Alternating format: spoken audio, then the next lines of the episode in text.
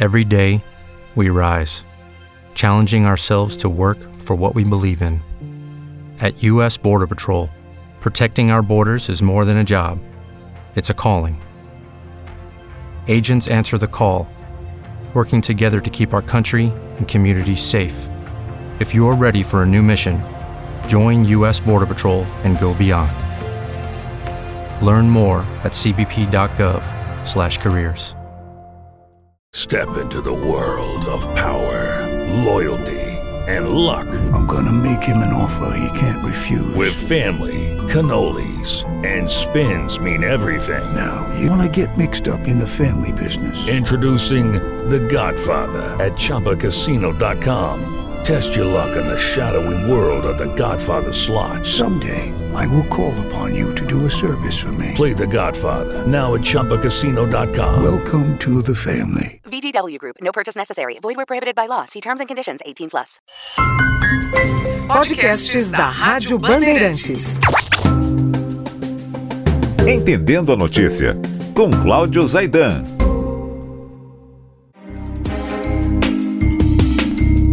Tiroteios, enfrentamentos, disputa pelo poder. Isso está acontecendo também, porque obviamente não é só nesses dois países, mas acontecendo em dois países muito importantes, de história importante. Um no norte da África, a Líbia, e um na Ásia, no oeste da Ásia, o Iraque. O fato é que esses dois países têm a marca recente de intervenções estrangeiras. No caso da Líbia, uma intervenção multinacional pela OTAN, tão cândida, né? Tão capaz de anunciar que está sempre do lado certo, que está impondo valores.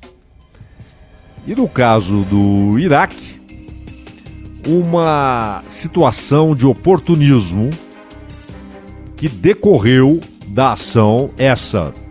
O ataque foi legítimo, a ocupação não do Afeganistão. O ataque foi legítimo porque lá foi planejada a ação terrorista de setembro de 2001. Mas a ocupação, aliás, fracassada, né? Que ocorreu posteriormente aos ataques, essa não foi legítima. E menos ainda a decisão oportunista, alimentada principalmente pelo Dick Cheney, então vice do Bush,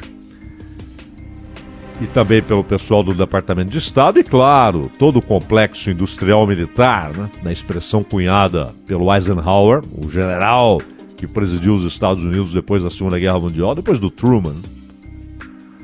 E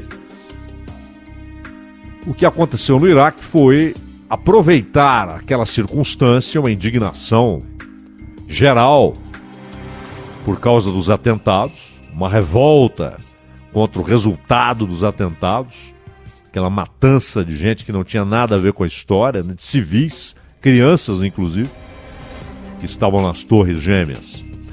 E o ataque ao Pentágono, eh, que obviamente não provocou comoção, etc., mas provocou surpresa, porque parecia inimaginável que alguém conseguisse atingir a sede, o centro do poder militar dos Estados Unidos. O fato é que, na Líbia, por sua vez, o oportunismo foi de Barack Obama, junto com Hillary Clinton, então secretária de Estado.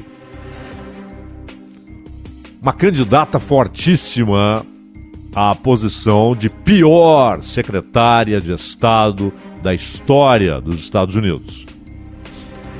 Assim como Joe Biden parece imbatível na condição de pior presidente que os Estados Unidos já tiveram.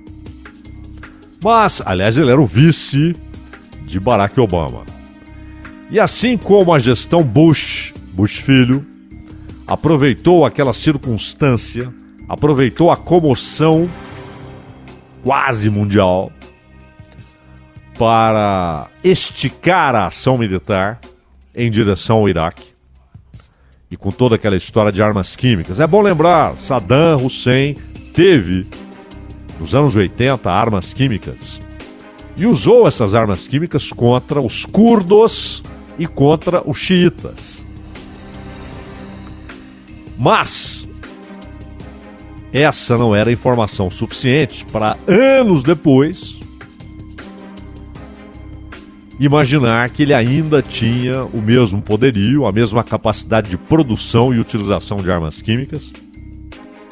Então foi um argumento para aproveitar aquela circunstância. Olha, nesse momento o mundo me apoia. Eu fui atacado. Nova York foi atacada, Washington foi atacada. Então, eu vou aproveitar a autoridade moral que a circunstância me dá e vou fazer o que estava há muito tempo planejado. Em relação ao Iraque. Em relação ao Afeganistão, não. Em relação ao Afeganistão, uma coisa foi a resposta com mísseis e a decisão de caçar Bin Laden onde ele estivesse, já que era uma resposta, já que era uma reação. Outra coisa foi tentar ocupar e doutrinar o Afeganistão. Um erro histórico, a gente já vai falar a respeito. No caso da Líbia, o oportunismo foi do Obama. Oportunismo, a arrogância, a ideia de que podemos fazer o que quisermos, porque somos os Estados Unidos, ela é uma ideia bipartidária. Não é uma característica dos democratas ou dos republicanos. Os democratas muitas vezes fingiram que eram os pacifistas da história. Bobagem. Basta ver o que fez o Partido Democrata, o que fez Lyndon Johnson no Vietnã e antes Kennedy. Porque o que era uma uma ação bem localizada, limitada, transforma-se numa guerra onde a ordem era devastar tudo que fosse possível. E essa mudança no tamanho da guerra, no tipo de envolvimento e na meta de devastar tudo que entrasse no meio do caminho, ela foi desencadeada pelo poder democrata.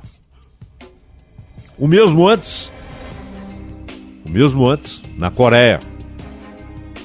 A Segunda Guerra é uma outra história. Né? Era um imperativo moral entrar na guerra para destruir o nazifascismo. Esse era o imperativo moral. Todas as outras são guerras de intervenção, além das inúmeras, inúmeras ao longo da história. Na Nicarágua.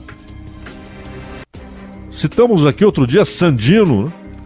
Sandino foi empurrado à condição de guerrilheiro para enfrentar não apenas a Guarda Nacional Nicaragüense, mas a intervenção militar dos Estados Unidos. Aconteceu na República Dominicana. Ali, metade de uma ilha, né? divide a ilha com o Haiti. Ah! Mas lá estavam os corajosos, os bravos, para disciplinar, para dizer à República Dominicana que ela não poderia ter um governo que parecesse hostil aos interesses dos Estados Unidos. E são inúmeros os casos. Granada, né? Granada, ali, pequeno demais, mereceu a atenção de Ronald Reagan. Era preciso devastar aquela insurreição contra os interesses dos Estados Unidos. E no caso da Líbia, basicamente, a ideia era aproveitar uma revolta que começa na Tunísia com um sujeito se matando, se imolando, se incendiando em protesto contra políticas governamentais, torna-se rapidamente, alastra-se como revolta popular contra o governo da Tunísia, a ditadura da Tunísia, e vai para além das fronteiras. Chega ao Egito, chega à Líbia, atravessa desde o Egito o Mar Vermelho, preocupa o governo saudita, embora lá nada tenha acontecido, preocupa as monarquias da região, mas também as repúblicas, e chega à Síria. Preocupa desde a monarquia jordaniana até a República Síria. Falando em república, quando Nasser derruba a monarquia no Egito, estabelece a república e traz consigo em seus discursos a ideia do pan-arabismo, ou seja, a reunião dos árabes numa grande comunidade com afinidades jurídicas, políticas, históricas, culturais, religiosas. Esse discurso de Nasser se espalha também. E acaba produzindo três líderes.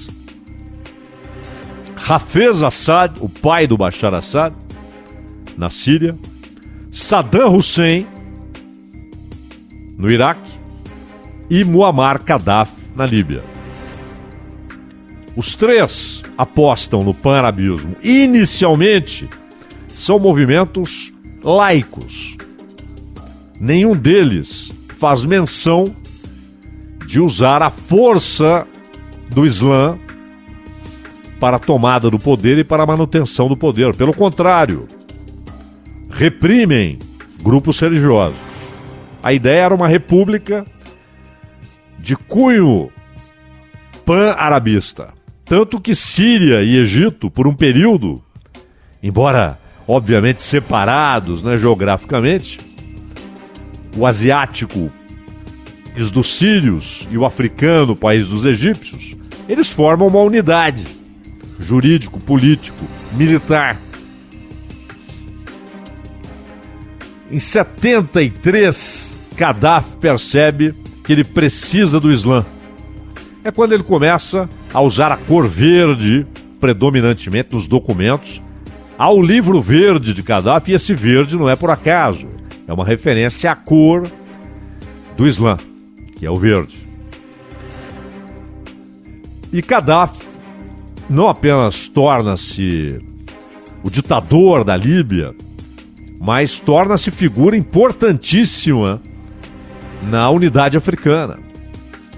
Várias vezes ele foi fundamental para dirimir uh, dúvidas, para interromper conflitos étnicos e religiosos na África, mesmo na África subsaariana, mas posteriormente começa a se envolver com atentados, começa a usar atentados como arma política e comete crimes bárbaros. Hafez Assad nunca teve essa ideia expansionista. Bastava-lhe controlar a Síria. E isso ele não só fez, como iniciou uma dinastia. Quando ele está já na velhice, próximo da morte, ele iria indicar um dos filhos, o filho morre, e Bashar Assad, que foi estudar na Suíça, que tinha outras metas, outros objetivos, não se imaginava sucessor do pai, vira o novo líder e ainda está lá. Principalmente graças a Irã e Estados Unidos. Perdão, Irã e Rússia. Mesmo com os esforços de Obama, depois de Trump, para derrubá-lo.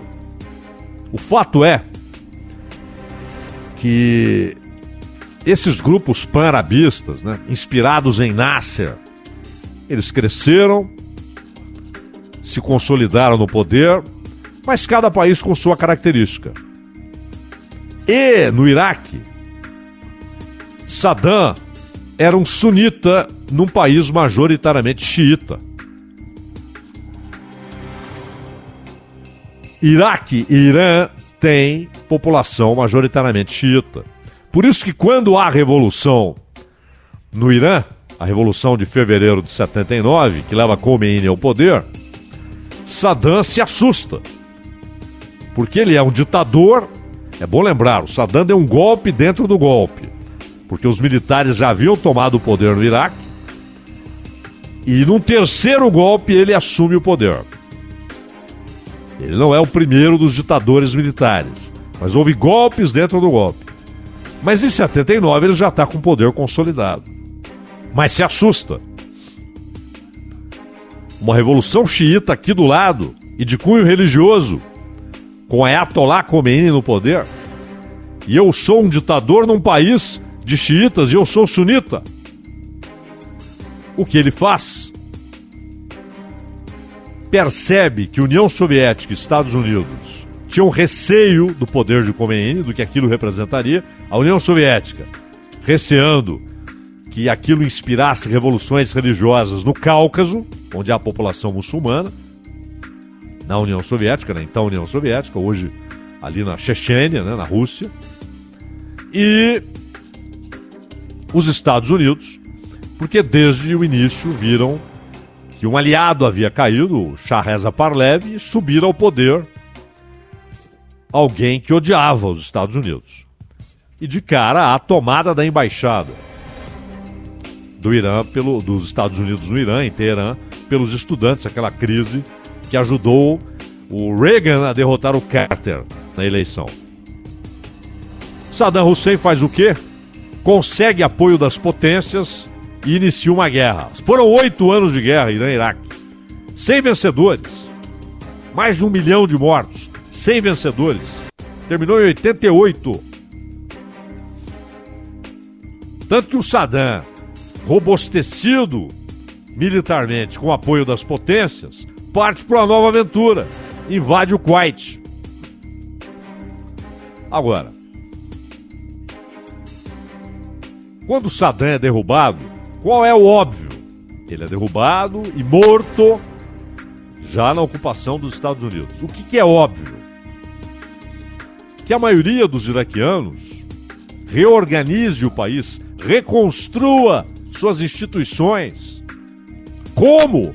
Eles é que sabem. Mas não. Os Estados Unidos, em sua arrogância, imaginaram que controlariam tudo no Iraque. Determinariam quem seria poder, quem seria presidente, quem seria primeiro-ministro, que partidos dominariam o Congresso, seria um protetorado. O poder de fato estaria em Washington. É uma ignorância extraordinária. Eles não conhecem os árabes, que jamais ficariam de braços cruzados vendo aquele poder estrangeiro. Como sempre lutaram, inclusive em alguns momentos, junto com os judeus, contra o domínio britânico. Árabes e judeus lutaram juntos durante um bom tempo contra o domínio britânico. É um povo com uma história extraordinária, com uma noção de soberania que não pode ser negligenciada e foi. Os Estados Unidos perderam a noção da história por causa da sua arrogância. E na Líbia, aproveitando ali o festival de insurreições com a chamada Primavera Árabe, termo obviamente cunhado no Ocidente, que quis estabelecer, inclusive, que tipo de movimento seria. Usaram a expressão Primavera Árabe, obviamente numa alusão à Primavera de Praga, que foi esmagada pelos tanques soviéticos. Mas o que eles imaginaram não aconteceu. Assad não caiu, e não caiu Gaddafi. Caiu Mubarak. E hoje, o que há no Egito? A mesmíssima situação de quando Mubarak era o presidente. Está lá o general Sisi, um general no poder, os militares estão no poder, exatamente como foi no período pós-Nasser, que era uma figura popularíssima, etc. Mas com Anwar al-Sadat, com Mubarak, que agora com Sisi. Até porque no período em que lá esteve o Mursi, muçulmano, uh, originário ali na, na, na Irmandade Muçulmana, ele cometeu o grave erro de tentar impor uh, a Sharia como constituição informal dos egípcios. E é um país muito diversificado, muito complexo. E houve aquelas manifestações de mais de um milhão de pessoas nas ruas. Os militares aproveitaram e retomaram o negócio. Não mudou nada. E na Líbia, não havia força armada para derrubar Gaddafi. Era a realidade da Líbia. E o que fizeram os integrantes da OTAN, fizeram os Estados Unidos e seus aliados? Nós vamos derrubar Gaddafi. Só a insurreição popular que estimulamos não vai derrubá-lo. E faremos o mesmo com Assad. Não conseguiram fazer com Assad por causa do apoio do Irã e da Rússia ao Assad. E também porque houve um evento inesperado, a ascensão do Estado Islâmico, que embaralhou tudo e fez russos e americanos terem um oponente comum que era o Estado Islâmico. Mas na Líbia foi devastador. E entregaram Gaddafi que andou patrocinando candidaturas presidenciais na França, que foi bajulado pelo Ocidente para financiar campanhas, para apoiar interesses do Ocidente na África, porque ele era um líder mais do que líbio. Era um ditador? Sim. Patrocinou atos terroristas? Sim. Mas o que viria depois de Gaddafi? veio o caos. E Obama hoje faz cara de quem não tem nada com isso. E Hillary Clinton não toca no assunto. E Joe Biden, que era vice, nada diz. O caos está na Líbia. Há dois governos, dois parlamentos, três exércitos, três distintos, e regiões dominadas por grupos extremistas, inclusive pelo Estado Islâmico, que tem uma faixa de poder hoje na Líbia. Foi isso que a ação dos Estados Unidos, com apoio da obediente OTAN, ou seja, dos europeus e canadenses, sempre obedientes, foi isso que eles conseguiram: o caos. E no Iraque, ontem o Palácio Presidencial tomado Inclusive, os caras, os caras não tiveram dúvida, mergulharam naquela piscina formidável que tem lá no palácio. Em protesto contra a renúncia do mais importante líder xiita do Iraque, Moqtada al-Sadr. O que os americanos não entendem é que Moqtada al-Sadr é o único obstáculo entre o Irã e o poder de fato no Iraque. O Irã só não controla hoje quase todo o Iraque porque há Moqtada al-Sadr, cujo movimento é forte demais, principalmente no sul, e ele rompeu com o Irã. E grupos xiitas pró-Irã, controlados pelo Irã, não aceitam a organização de governo que Moqtada al-Sadr tentou buscar, o acordo político para formar um novo gabinete, um novo parlamento, com novas eleições. Ele renunciou, falou: estou fora da política. O que fizeram seus seguidores, alguns milhões, é bom dizer, foram para as ruas, tomaram palácios. Por quê? Moqtada al-Sadr, em determinado momento, era procurado pelos Estados Unidos para ser preso ou morto. Sim, morto.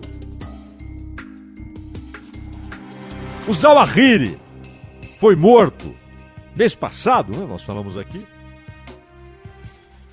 Foi morto, foi assassinado. Usaram um drone para matá-lo. E a questão é: ele era alguém importante da Al-Qaeda? Muito importante. Ele era o número dois nos tempos do Bin Laden. Mas, mesmo um criminoso inequívoco, alguém que ninguém discute se é criminoso ou não, nos Estados Unidos, ele tem direito a um julgamento. E é preciso apresentar provas, não basta saber que ele é um criminoso. Mas fora de lá, e particularmente na Ásia, na África, e cá entre nós a história mostra, na América do Sul e na América Central, os Estados Unidos se sentem à vontade para ir lá e matarem. Eles vão lá e matam. Se sentem à vontade, se sentem à vontade, completamente à vontade, não receiam qualquer censura internacional para matar. E eles queriam matar Mokhtar al-Sadr. Burrice, além de tudo, além de arrogância, burrice. Porque esse é o cara que impede que haja o controle total do movimento xiita, que é, xiita, que é majoritário. Os xiitas são majoritários no Iraque. E só não há controle total do movimento xiita pelo Irã porque existe Moqtada al-Sadr. Mas na ignorância combinada com arrogância, queriam matá-lo. E deixaram o que no Iraque? Um caos. E lá, no Afeganistão, onde eles queriam impor eh, a doutrina politicamente correta das universidades, das academias, do Partido Democrata dos Estados Unidos, no Afeganistão. Isso é violência histórica contra a cultura afegã, contra o povo afegão. E por isso foram enxotados e o Talibã voltou ao poder. É um festival de erros e de crimes cometidos impunemente. Podcasts da Rádio Bandeirantes.